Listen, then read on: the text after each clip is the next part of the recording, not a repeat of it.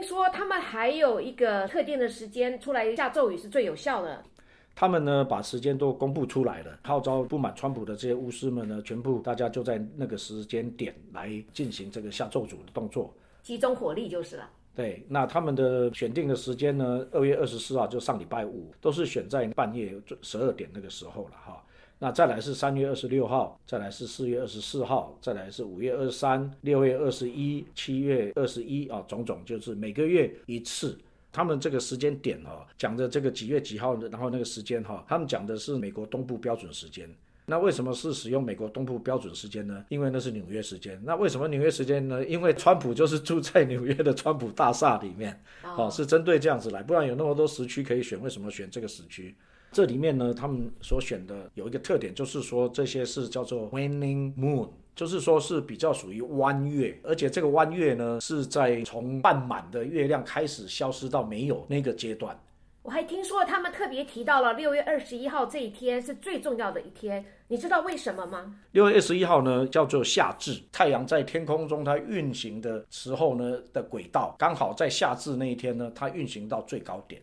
为什么这天这么重要？因为对于日头崇拜的。就是所谓的太阳主啊，现在的很多的异教的崇拜，甚至就是说梵蒂冈那边的一些的宗教仪式，甚至包括复活节啦，都跟日神崇拜有很大的关系，只是换了一个面貌。那一天是太阳运行的最高点，夏至就是太阳最强壮的时候，而且那一天呢是白天最长的时候。所以对他们来讲呢，这一天呢是非常重要的。如果你去研究古代的这些埃及啦、亚述啦、古老的英国呢，他们也是一样，在夏至这一天呢，他们有很多的崇拜的仪式，甚至那个埃及的人面狮身像那个 Phoenix，他们所建造的那个方位，刚好狮身人面像的头，刚好呢夏至太阳升起来的时候呢，就从狮身人面的头上面升起来。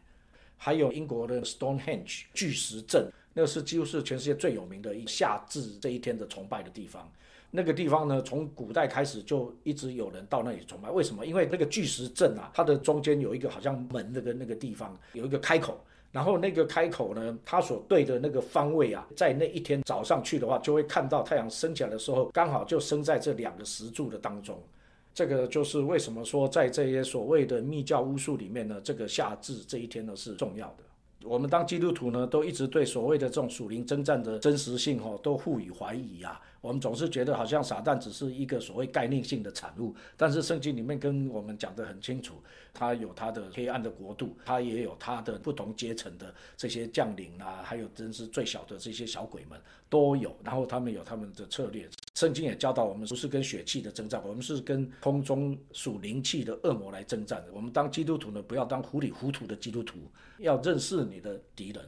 你刚刚提到那个点，可能有一些是喜欢看 Harry Potter 电影跟小说的人就要抗议了。他觉得说，可能这个 Magic World 里面有所谓的 White Magic，也有 Black Magic。事实上，真理是怎么样说呢？我们就先听听他们仇敌自己的说法吧，应该这样就蛮准的哈。撒旦教的创始人啊，他的名字呢是叫做 Anton LaVey 哈。那他这里面就有讲到说呢，其实呢没有所谓的白色的这个巫术或是黑色的巫术啊。他说其实都是一样，巫巫术就是巫术。然后呢，他说身为这个所谓的巫术的运行者呢，我们自己有权利决定什么是对的，什么是好的，然后我们自己有权利要决定怎么用。那这是撒旦教的创始者自己的说法。另外呢，圣经里面呢，从旧约到新约，从来没有讲过哪一个行巫术是好的，你找不到。而且呢，甚至在启示录讲到新天新地耶路撒冷，哈，城外有那些犬类行邪术的、淫乱人的、杀人、拜偶像，并一切喜好谎言、编造虚谎的，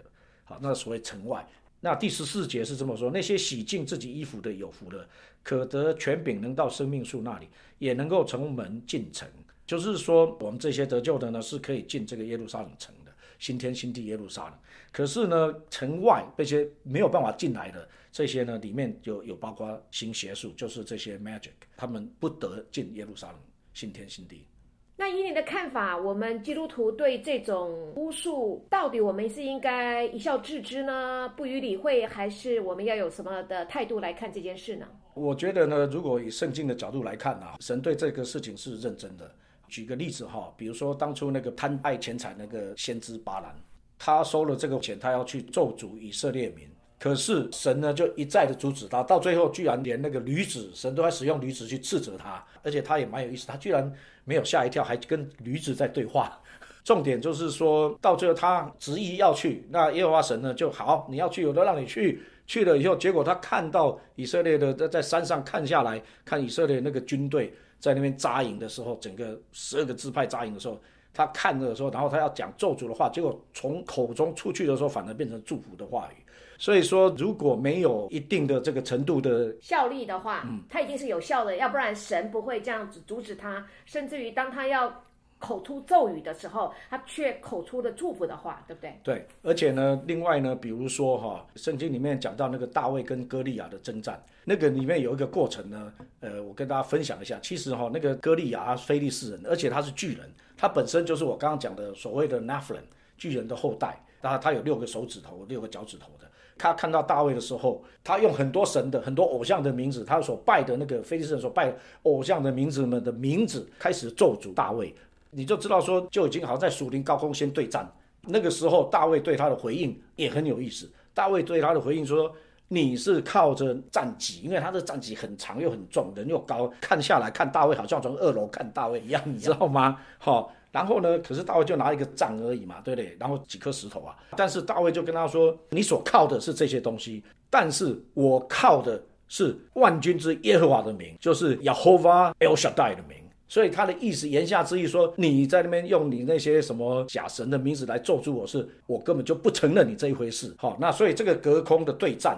而且他一开始呢，对大卫讲的时候，他先用他的偶像的这些名字来咒诅大卫，而且跟大卫讲说：今天我要把你的身体啊，把你的肉呢抛出来给田间的野兽跟天上的飞鸟吃。好，这些种种的，就是先要把他注射给他一个惧怕的灵，在他的里面。大是大卫呢，一点都不怕。哦，里面是充满从那个圣灵来的勇力。然后呢，他就靠着耶和华神的名。就这样子把它剪除掉，所以这个是也是非常经典的一场对战哦。另外呢，新约里面有讲到耶稣的名呢，鬼魔也信，但是呢，他们信的是却是战惊，所以他们听到耶稣的名，还有耶稣的宝血的时候，他们是 trembling 的，是颤抖的。耶稣跟彼得说：“你是彼得，我要把我的教会建造在这磐石上，阴间的权柄不能胜过他。”然后说：“我要把天国的钥匙给你，凡你在地上所捆绑的，在天上也要捆绑。”那所以呢，最重要就是基督徒要知道我们自己呢是在得胜的地位，因为耶稣已经得胜了。那他把他的得胜跟我们分享，